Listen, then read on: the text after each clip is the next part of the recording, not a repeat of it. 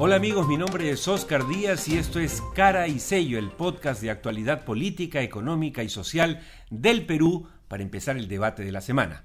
Como siempre me acompañan José González, analista financiero de Wall Street desde Nueva York, y Juan Carlos Ruiz, analista político. Hoy vamos a hablar de tres temas.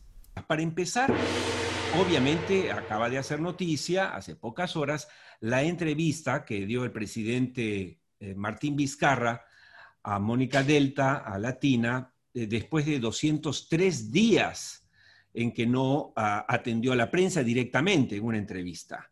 Eh, tus primeras impresiones, Juan Carlos, sobre esta entrevista. Una frase que para mí resume todo. El presidente está desnudo y ya nadie se lo dice.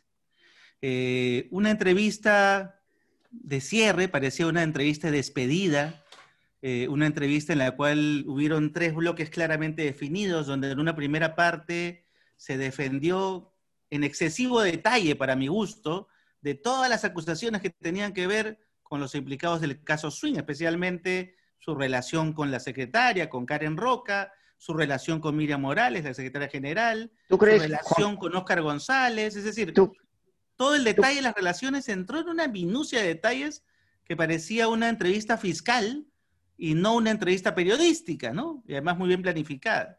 Este, sí, José, ¿qué querías? ¿Tú crees que, que la, la, entrevista por eso? Eh, ¿Crees que es la motivación, Juan Carlos? Yo no sé, yo, yo, yo cuando, cuando le, escuché la primera parte parecía que quisiera, o como que quería adelantarse a las, a las posibles entrevistas de fiscalía que lo podían llamar, como que estaba repasando los pasos, ¿no? Y eh, habló hasta del detalle de de si, si, por qué se borraron los mails, que era algo normal, se limpian.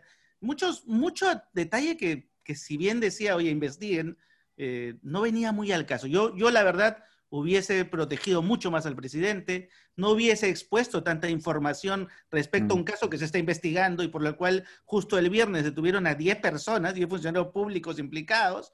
Este, exagerado, hecho de paso, creo que lo vamos a tocar ahora cuando nos propongas, Oscar, pero, mm. Pero después viene una segunda parte y una tercera parte que habla de la salud y la economía. Y en el tema de la salud, eh, hay una serie, bueno, en los dos casos, hay una serie de imprecisiones en donde, claro, los deseos del, del, presidente parecen creer que él se, para él se convierten en realidad simplemente porque lo desea. Entonces él está seguro y afirma y asegura, primero que va a vencer al COVID, muy mesiánicamente. Segundo, que la vacuna va a llegar el primer trimestre del 2021 y vamos a vacunar a 1.500.000 peruanos de todas maneras, o por lo menos 1.500.000 dosis, eh, y que la economía va a crecer el próximo año 12%, con una seguridad, pero así increíble, ¿no? Pero un número 12%. Sí, sí, 12% o más, ¿no? Entonces vamos a crecer sobre el 10%. Entonces, Casi candidato, parecía casi candidato presidente. Parecía, sí, o, pero candidato que a la nada. A la nada. Era, yo espero que esté apostando por varios candidatos de los que van a participar en esta contienda para que tenga algún tipo de protección política, porque ahora, no, sobre eso, miren, en la entrevista, repasándola, eh, de la hora y veinte más o menos que, duró, eh, cualquier político, digamos, experto, experimentado, con recorrido, le hubiese dedicado unos 10 minutos máximo a hablar de ese tema y hubiese salido. Exactamente. Más si era un presidente. Ahora, dígame una cosa. José se quedó ahí como 35 minutos entrando Pero, los detalles. Oscar y Juan Carlos, ustedes que son comunicadores, analistas, asesores en términos políticos, ¿cuál fue el lenguaje corporal, el tono de voz, la actitud del presidente en la entrevista? ¿Qué leyeron en ese ángulo? Tuvo, a ver, tuvo demasiado momentos de titubeo, demasiado tartamudeo por momentos, mucho silencio. Ya recién hacia el final de la entrevista, cuando ya había pasado la parte difícil la conversación dura, hacia el final como que se soltó, hizo bromas con la entrevistadora, que en este caso era Mónica Delta, como que se relajó y terminó más o menos tranquilo, pero en realidad ya había hablado de más. Es decir, mm. y, en esos momentos tensos sí se lo, se lo vio corporalmente y en su expresión con muchas dudas, con mucho fraseo incompleto, con mucho, con mucho fraseo además incongruente, por, por, momentos no sabía qué quería decir. Por ejemplo, cuando le pregunta en un momento, oye, pero este tema de las, las segundas olas, dice, no, pero acá ya tenemos claro que la segunda ola va a llegar, pero no, no va a ser tan alta como la anterior, porque acá ya estamos inmunizándonos todos, ¿no?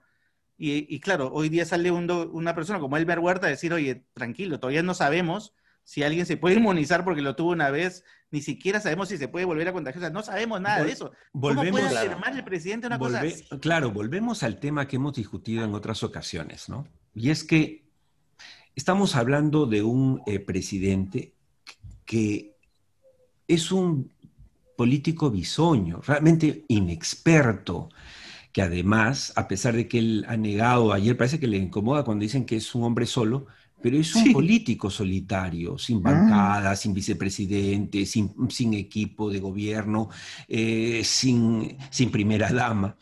Pero la verdad es que lo que hemos visto en la entrevista es la confirmación. De, a mí no me ha sorprendido en lo absoluto. Su titubeo es absolutamente natural. Miren dónde ahora lo encuentran más cómodo en las conferencias de prensa. ¿Por qué? Porque puede hablar hora y media, tres horas sin parar. Claro, no hay repreguntas. Sin repreguntas. Eh, pero Cuando, tú ves a un político, José, Juan Carlos, y, tenemos años viendo esto, en la entrevista, ese es el momento en, que la adrenalina fluye y ves como, un, un, Alan García que como, como tú sabes como tú, como tú sabes, Oscar, una, una entrevista en televisión, en vivo, de una hora veinte, es demasiado. Es demasiado. tú no puedes hablar más de 40 minutos suficiente y además con un guion muy preparado, muy asesorado. Ahora, eh, eh, la clave es hasta televisivo y pero hay que entenderlo además en, el marco de la COVID hay una cosa que los griegos llamaban el hubris, hubris, con H, ¿sí? El hubris es cuando crees en tus propias mentiras, cuando crees que la basura eh, huele bien, ¿sí? Y los políticos eventualmente tienden a creer sus propias mentiras, engañarse a sí mismos para justificar su gestión, su existencia, su legado. Y hoy en el marco de la COVID y lo vemos en todos lados, salvo honrosas excepciones y casi todas mujeres. Vamos a, vamos a subrayar como la Merkel, o sea, quienes saben mantener la gravedad de la enfermedad, alimentar la esperanza de la gente que agarra la enfermedad y mantener la cordura, el gobernador de Nueva York, y la cordura que también ha tenido sus juris, pero digamos, que menos, y la cordura de cara a esta cosa que es totalmente impredecible, inesperada, incalculable y totalmente destructiva. y, creo que Vizcarra, Vizcarra está en esa misma, en esa misma página, además en este esquema tan de esas conferencias de, prensa en que, en que dan, en que hablan, y eso lo vimos, lo hemos visto a nivel global, con honrosísimas, honrosísimas excepciones.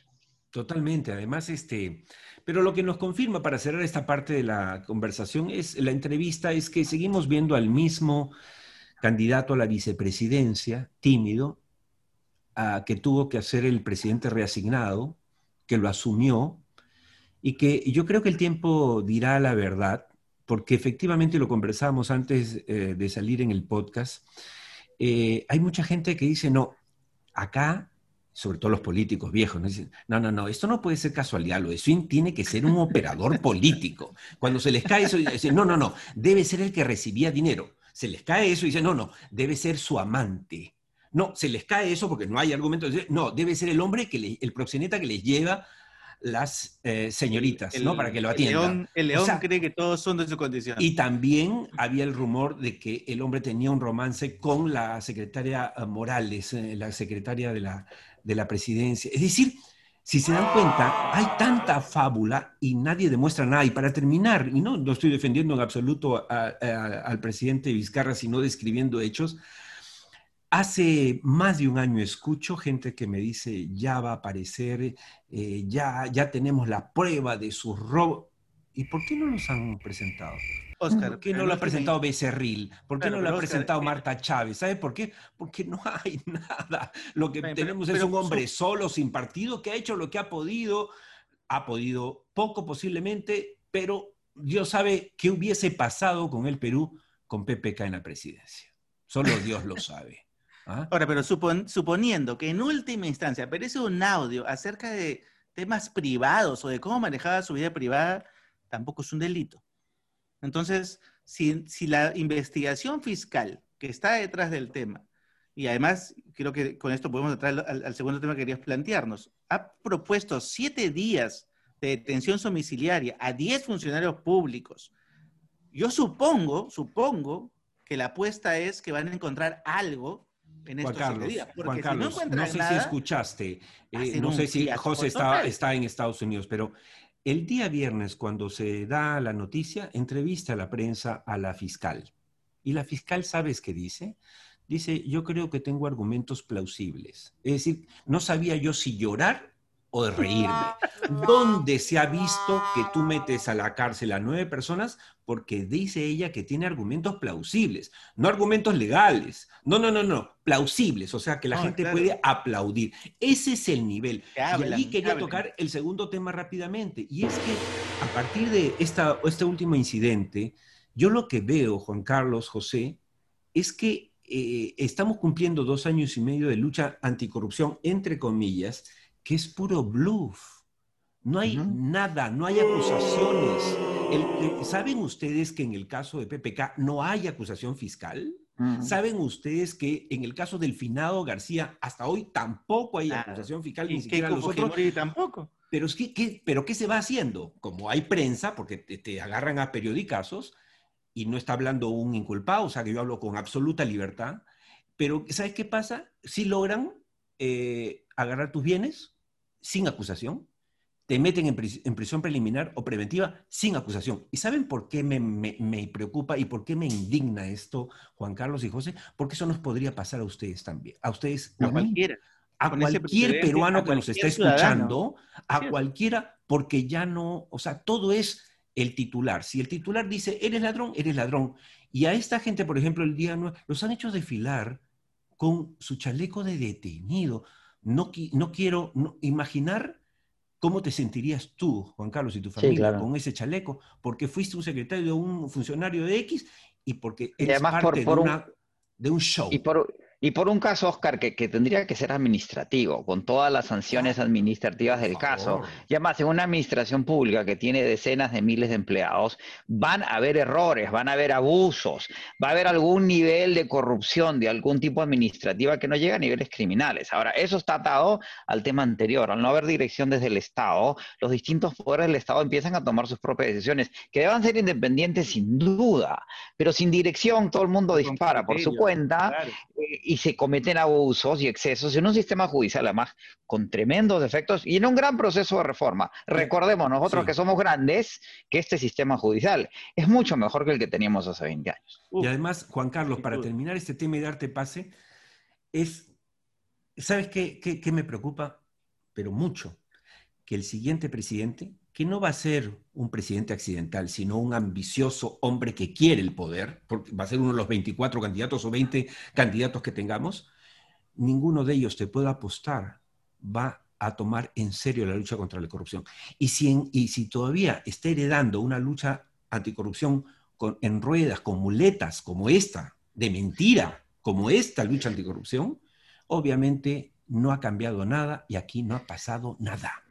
El, el problema, Oscar, es que cuando en una narrativa política agarras la lucha contra la corrupción y dices, sí, ahora sí vamos a lograr, durante dos años, literalmente, como tú dices, no consigues nada, sino que es un cuerpo de discurso vacío, desprestigias a tal magnitud esa lucha o ese principio Exacto. que no solamente, no es que los políticos que tomen el poder no le van a promover ni dar un sol, sino que los ciudadanos mismos empiezan ya no solamente a ser pesimistas o optimistas sobre la realidad, empiezan a sentirse frustrados. Claro. Y Empiezan esto es a a favor sentir que la de los verdaderos No delincuentes. existe. Exactamente. Esto es beneficioso para los delincuentes, los de verdad, que están Si allí, que están en este no momento existe- en los gobiernos regionales, en los municipios y en los ministerios y en las ODPs. Y además, ¿qué hace, qué hace en juego además a un sistema? Recordemos que la justicia no es solo la justicia procesal, es la justicia social, eh, eh, que es lo que imparte el Estado en la administración temporal de un gobierno. Y se distrae mucho un caso que puede ser de una corrupción que debe ser sancionada por 50 mil dólares y una contratación más o menos mal hecha o muy mal hecha, mientras que hay otros procesos en el cual los poderes que son, como se dice en inglés, the powers that be, hacen lobbies para tener beneficios mil millonarios con contrataciones que pueden o no generar los retornos para la nación que deberían o no generar en función de las distintas dinámicas sociales, laborales que existen en el país. y ¿sí? no pasa Entonces, nada. me- Y no pasa nada. Y digamos que aquí sucede lo mismo, en todas partes se cuecen habas. No se puede dejar de ignorar el, otro sector que no siendo abiertamente criminal genera condiciones que hay que seguir vigilando. E, eso es parte del proceso político, ¿sí? Eh, que tenemos que... Y, en el, y el Perú sigue, sigue siendo un país en un proceso de, depuración. También creo que tenemos que ser pacientes con nuestra realidad. Ahora, José... Y, una particularidad, eh, Oscar, una particularidad. Y en el Perú tenemos estos poderes fácticos, estos grandes grupos de poder que, claro, que con su capitalismo mercantil creen que el Estado está a su servicio, pero tienes un amplio sector de ilegales que también son grupos fácticos que hacen fortunas, y eso sí, ni siquiera tienes cómo rastrearlos si pagan o no impuestos, ni siquiera tienes planilla, ni siquiera puedes rastrearlo porque no utilizan los bancos. Y ese mundo ilegal eh, juega y también pone congresistas, y también pone políticos, y también pone gobernadores regionales. Y, ahí hay que tener mucho cuidado lo que dice Juan Carlos con la distracción. Hay casos que distraen, y, al distraer, maldireccionan la justicia. Claro. Eh, eh, José, estamos entrando a la última parte del programa. Em, el día viernes, mientras detenían a los, o el mismo día que detenían a estos nueve funcionarios pobrecitos del gobierno para investigar una contratación de un señor que no llegó a la universidad. Bueno, eh, paralelamente amanecíamos ese día con la sorpresa, eh, ¿no? Y varios sentimientos encontrados, algunos de felicidad incluso, respecto a que el presidente Trump y candidato a la reelección había amanecido nada menos que contagiado de COVID. Y la pregunta, José, es, además de Trump que tiene COVID, ¿su reelección también tendría COVID? En muchos aspectos, sí. Aquí desde el viernes no hemos parado eh, en cubrir la noticia, porque recordamos que Trump, el presidente Trump, es uno de los mayores negacionistas de la existencia, la importancia o la dimensión de la pandemia. Eh, y se dice que si el 2020 podía ser más 2020, solo faltaba que el presidente Trump se infectara. Y todo parece eh, indicar por los, por los reportes médicos que su infección es más o menos seria. No, no digamos que grave, pero es seria por las medicaciones que ha ido recibiendo y tenemos el, último escándalo, porque sobran los escándalos, es que los reportes médicos son totalmente fragmentados, tanto así que su médico personal dice hoy día en el reporte médico que no puede dar más información porque él tiene que respetar los derechos de su paciente, que están protegidos por la ley y que su paciente no le ha dado autorización para que revele los detalles. Eso también nos dice ciertas cosas. Ahora, ¿qué sucede? la campaña de Trump, que era una campaña en donde él se presentaba como indestructible, fuerte, protegido por, la divinidad para que no se infecte, se infectó. Eh, y no puede seguir con una campaña faltando cuatro semanas para la elección presencial, que es lo que estaba haciendo, sin tapabocas, sin distancia, porque los, los republicanos pro-Trump no se iban a infectar y el presidente se enferma. Eh, y eso va a ser uno, que la campaña no sea la misma. Eh, no tenemos claro si va a haber un segundo debate o no. El presidente en un día en un Twitter que a las 6.30 de la tarde regresa a la Casa Blanca. Ya hay operativos en la Casa Blanca, como él sigue enfermo y sigue contagiado y sigue contagiando. Claro, pero... es una, eh, o sea, es cuarentena, la cuarentena la tiene el Papa, la tiene... inmovilidad. No hay pero, pero no solo eso, ¿qué va a suceder, Oscar? Que todos los mozos, los guardias, se, van a tener que vestir en la Casa Blanca con PPI, como, como en el hospital, porque los puede contagiar. o sea, tú te en cuarentena sin saber si estás enfermo, pero estando enfermo eh, deberías estar en el hospital. Dos, el presidente tiene 74 años y tiene sobrepeso, casi mórbido. Él es, él es eh, eh, ¿cómo se dice? Obesidad mórbida, claro. Es obeso. Él es obeso. Y la distancia del hospital naval Walter Reed de la Casa Blanca son 10-15 minutos en helicóptero. Si hubiera una emergencia hay como atenderlo en la Casa Blanca, pero no como en el hospital. Pero él está regresando. Pero no sabemos si va a haber debates o no. Hay tres senadores de la Comisión Jurídica que, empiezan las sesiones para aprobar a la juez suprema este miércoles, que están con COVID. Es decir, es muy improbable que puedan Su secretaria de prensa está con COVID. Y, dos, y dos de las asistentes que estuvieron reunidos con periodistas ayer, que ya están todos en cuarentenados. Los dos guardias secretos que lo pasean ayer en el carro tienen 14 días de cuarentena estricta porque estaban moviendo en un carro absolutamente sellado contra ataques químicos a un enfermo de COVID. Porque ya no queda claro. pero el rostro, el rostro de Trump sí se lo nota, sí se lo ha notado en ese sí, que hizo afectado. Y es, es como, además, pero hay una cosa clarísima, ¿no? Juan Carlos, el que nunca sale sin corbata no tiene la corbata puesta, porque la incomodidad de un enfermo de COVID, la corbata es muy alta. Y hay que ver que Boris Johnson, meses después de haberse recuperado, y Boris Johnson estuvo en, en UCI, no tuvo respirador, pero sí tuvo oxígeno y ya se reconoció que el presidente ha tenido oxígeno porque ha tenido dos eventos de baja oxigenación. Hasta el día de hoy Boris Johnson no se recupera. Así es. Y para los efectos de la campaña, Oscar, eh, hoy día eh, Biden, que, había bajado de 9 puntos de diferencia a su favor a 7.1, hoy día está a 8.2. Y los bookies de Londres, los apostadores, le están dando 60% de probabilidad a Biden de ganar la elección. Y sencillamente hay quienes han especulado si, si, el, si victimizarse favorecería a Trump. Todo parece indicar que no. Que no porque Trump era indestructible y al haberse infectado, esa indestructividad se ve afectada y todas las dinámicas se ven afectadas. Siempre nos queda corto el tiempo. Mil gracias a José González desde Nueva York y a mi amigo Juan Carlos Ruiz. Gracias por su compañía y sus eh, valiosos comentarios.